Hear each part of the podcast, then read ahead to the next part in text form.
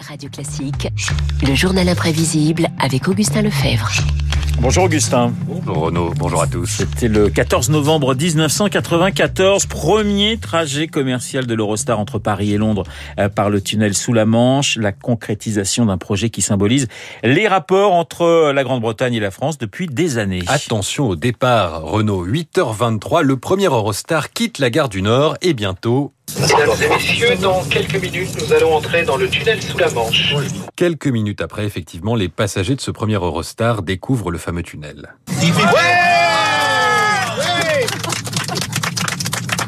Alors maintenant, le coup, c'est d'en sortir.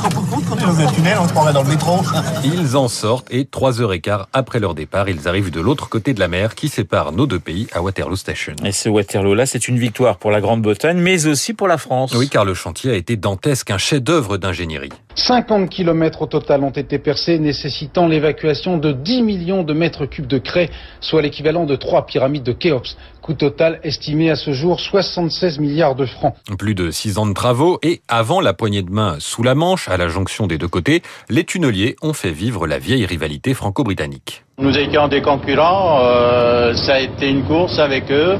Nous les avons battus quelques fois, ils nous ont repris un peu nos records. Mais enfin, on se tient la main dans la main. La main dans la main. Cette rivalité, elle avait été mise de côté par les politiques en 1986.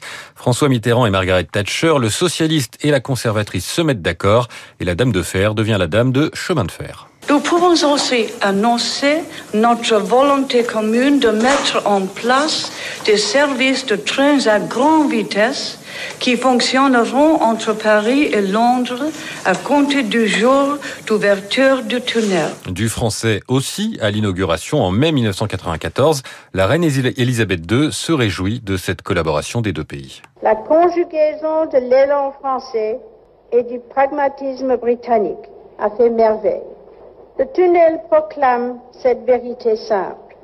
Continuons aujourd'hui à faire cause commune pour le bénéfice de l'humanité tout entière. Les Français ne se risquent pas à la langue de Shakespeare. Ce sont pourtant eux qui creusent depuis des années l'idée du tunnel. Alors, à votre avis, Renaud, à quand remonte le premier projet? Bah écoutez, alors comme ça, je, je dirais, euh, je dirais Napoléon. Alors, on va écouter la réponse.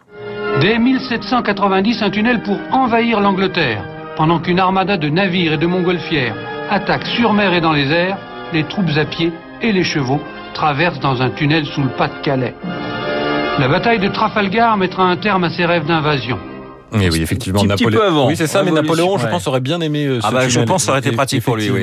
Alors, euh, à l'époque, on est évidemment encore loin de la coopération entre les peuples, du rapprochement économique.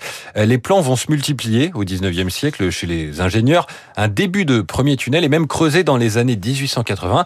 Mais les Anglais n'oublient pas que nous avons cherché à les envahir. Malheureusement, l'état-major britannique fait tout capoter. Les militaires estiment que la sécurité nationale ne pourra plus être assurée. Cet aspect militaire aujourd'hui oublié était crucial.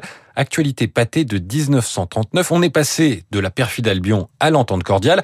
Alors que la Seconde Guerre mondiale se profile sur le continent, on repense à la première et à ce qu'aurait pu changer un train entre les deux pays. Son importance serait capitale en cas de conflit européen.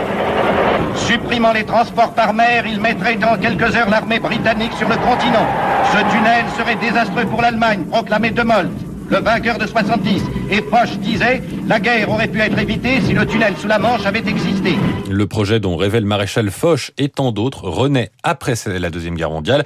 Georges Pompidou se rend à Londres en 1966. Le tunnel sous la Manche nous a en effet euh, retenu euh, davantage parce que le rapport des experts vient d'être euh, préparé, déposé et qu'il est encourageant pour cette réalisation.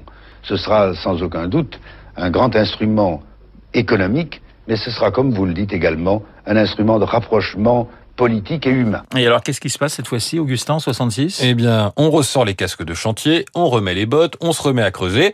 Et puis on enterre une nouvelle fois le tunnel en 75 après le premier choc pétrolier. À la volonté politique de faire le tunnel se substitue donc la volonté de ne pas le faire. Nos partenaires britanniques estiment que le jeu n'en vaut plus la chandelle. L'impératif économique l'a donc emporté. Alors à l'époque, le projet du tunnel avait été préféré à celui d'un pont entre Douvres et Calais. Mais ce n'est pas parce qu'on a enfin vu le bout du tunnel sous la Manche en 94 que l'idée du pont est abandonnée. Écoutez, c'était en 2018.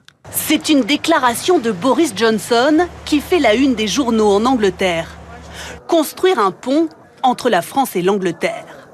Pour ce défenseur du Brexit, sortir de l'Europe ne signifie pas rompre les relations avec la France. Bien au contraire. Bien au contraire, bien au contraire. Et pourtant, trois ans après, la France et la Grande-Bretagne se disputent des quotas de pêche dans la Manche. L'île s'est une nouvelle fois coupée du continent. Heureusement, on n'a pas rebouché le tunnel. Heureusement, comme vous dites, parce que c'est quand même bien pratique ce tunnel sous la Manche. Le journal imprévisible signé euh, Augustin euh, Lefebvre. Il est 7h53. Je vous rappelle mon invité à 8h15, l'un des fondateurs euh, du mouvement Les Gracs, qui publie le manifeste de la dernière chance. Il s'agit de Bernard Spitz. Dans instant, David Barou et son décryptage.